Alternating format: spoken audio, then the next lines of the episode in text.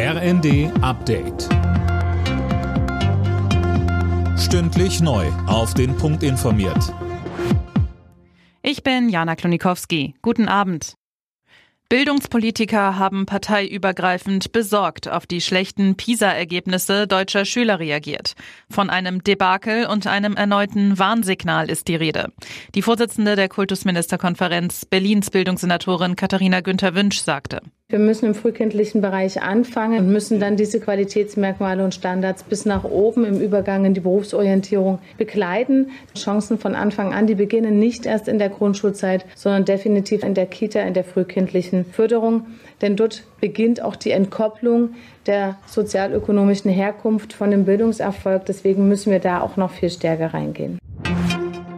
Der deutsche Aktienindex hat am Nachmittag einen neuen Höchststand erreicht. Der DAX kletterte auf 16.533 Punkte. Ein Grund dafür ist die schwächer werdende Inflation in der Eurozone, aber auch die Hoffnung auf sinkende Zinsen haben die Kurse beflügelt. Bei einem Treffen in Brüssel haben die EU-Innenminister über die Auswirkungen des Nahostkriegs auf Europa beraten und ebenfalls vor einer erhöhten Terrorgefahr gewarnt. Die EU will demnach 30 Millionen Euro zusätzlich für den Schutz besonders gefährdeter Orte bereitstellen. Die nächste Überraschung ist ausgeblieben. Regionalligist Homburg hat das DFB-Pokal-Achtelfinale mit 1 zu 4 gegen Spitzenreiter St. Pauli verloren. Neben den Hamburgern ist auch Kaiserslautern mit einem 2 zu 0 Sieg gegen Nürnberg ins Viertelfinale eingezogen.